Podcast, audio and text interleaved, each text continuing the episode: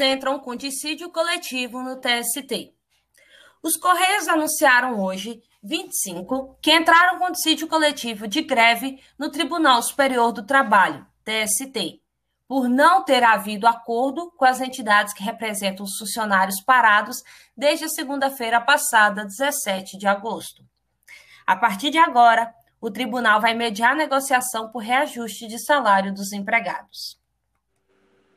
De acordo com os Correios, desde julho são realizadas tentativas de negociação do Acordo Coletivo de Trabalho, o famoso ACT, com as entidades que representam os empregados. A estatal informou que os salários dos empregados seguem resguardados e os trabalhadores continuam tendo acesso, por exemplo, ao benefício auxílio creche e ao ticket refeição e alimentação, em quantidades adequadas aos dias úteis no mês, de acordo com a jornada de cada trabalhador.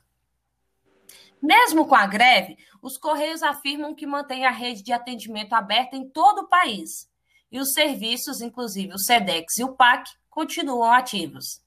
Mas as postagens com hora marcada, suspensas desde o início da pandemia, ainda estão indisponíveis.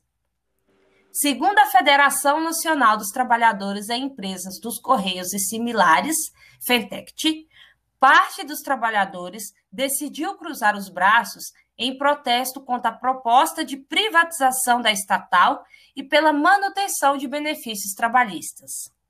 A categoria também reivindica mais atenção por parte da empresa quanto aos riscos que o novo coronavírus representa para os empregados.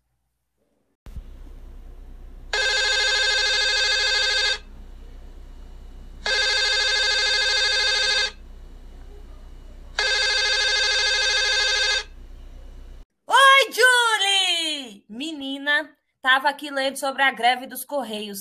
Armaria. Sem nem o que pensar. Oi, Luli. Qual o motivo da greve deles? Então, é o dissídio coletivo deles. Pelo que entendi, não foi respeitado.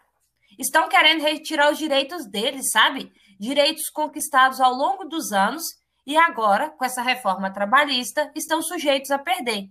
Fora a ladainha de privatização do correio que nunca se acaba. Ah, entendi. Mas e você, como está? Como que tá o trabalho? Eu tô de boa, Julie. Esse mês eu tô tranquila lá na empresa. Não vão me mandar embora. Se me mandarem, terão que me pagar um mês de salário como multa. Olha só! Uhul! Ué, como assim? Primeiro de março é a data base do dissídio lá na empresa. Daí, o mês que antecede essa data, que é o período das negociações, a empresa não pode mandar ninguém embora. Se mandar, tem que indenizar o colaborador com correspondente a um salário, né? O seu salário. E aí, que empresa quer pagar um salário e o cara não trabalhar? Nenhuma! Por isso, no mês de fevereiro, a gente sabe que ninguém vai ser mandado embora, só se for justa causa. Hum, você tem certeza do que você está falando? Sim, moça! Uai! Inclusive, é durante esse dissídio que se discute o reajuste salarial.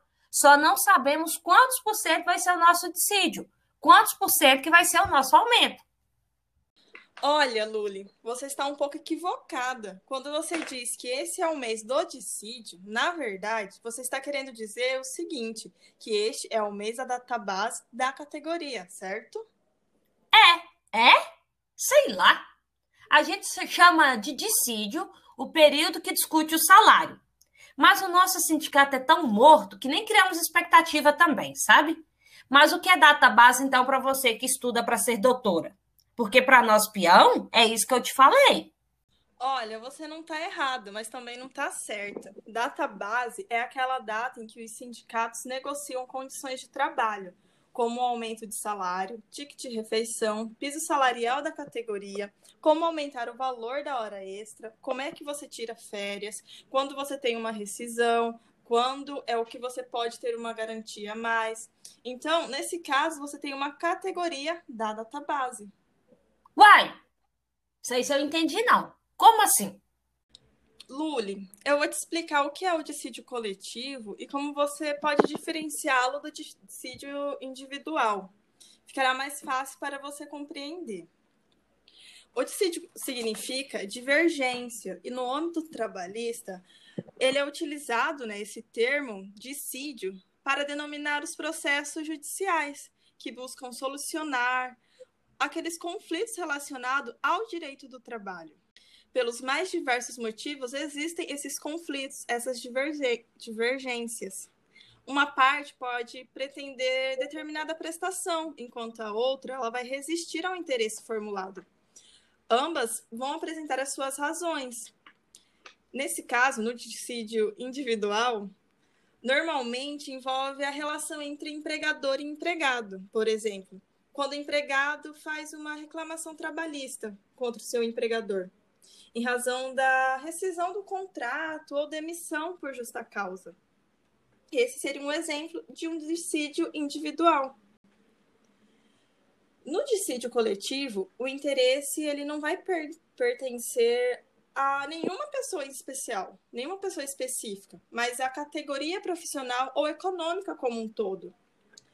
Por exemplo, o sindicato ele representa determinada categoria profissional que deseja negociar melhores condições de trabalho, almejando reajustes do piso salarial, o que afeta o conjunto de empregadores e de empregados, de modo que a sua fixação diz respeito a toda a categoria e não a uma pessoa específica, a uma pessoa especial. Então, esse seria um exemplo do dissídio coletivo. Dessa forma, o dissídio coletivo ele seria um processo que vai solucionar os conflitos coletivos do trabalho por meio de um pronunciamento do Poder Judiciário criando ou modificando condições de trabalho para certa categoria ou interpretando determinada norma jurídica. Também é bom que você saiba que, além dos sindicatos que representam os empregadores e os empregados, podem ser partes no dissídio tanto as empresas interessadas como o Ministério Público do Trabalho. Ah, entendi. Entendi. Então, o nosso lá. Ah, tá. Tá bom. Mas e na prática? Como que funciona esse dissídio? Então, na prática, funciona assim. O dissídio ele só é admitido pela Justiça do Trabalho quando todas as tentativas de solucionar aquele conflito já foram esgotadas pela via consensual. Ou seja, a primeira via de solução do conflito não é o processo, mas a negociação entre as partes os sindicatos, ou seja, representantes dos empregados e dos empregadores ou os próprios empregadores, eles buscam a celebração de um acordo ou convenção coletiva de trabalho entre si. Ou seja, primeiro eles buscam celebrar ali uma negociação, um acordo entre eles, a fim de fixar, fixar regras de orientação das relações trabalhistas. Outro detalhe que vale lembrar, que é bom você saber, é que essas convenções coletivas de trabalho geralmente têm prazo de duração de um a dois anos no máximo. Por outro lado, caso não tenha um consenso, uma negociação entre as partes, o dissídio coletivo é elevado ao presidente do tribunal responsável pelo julgamento desse conflito.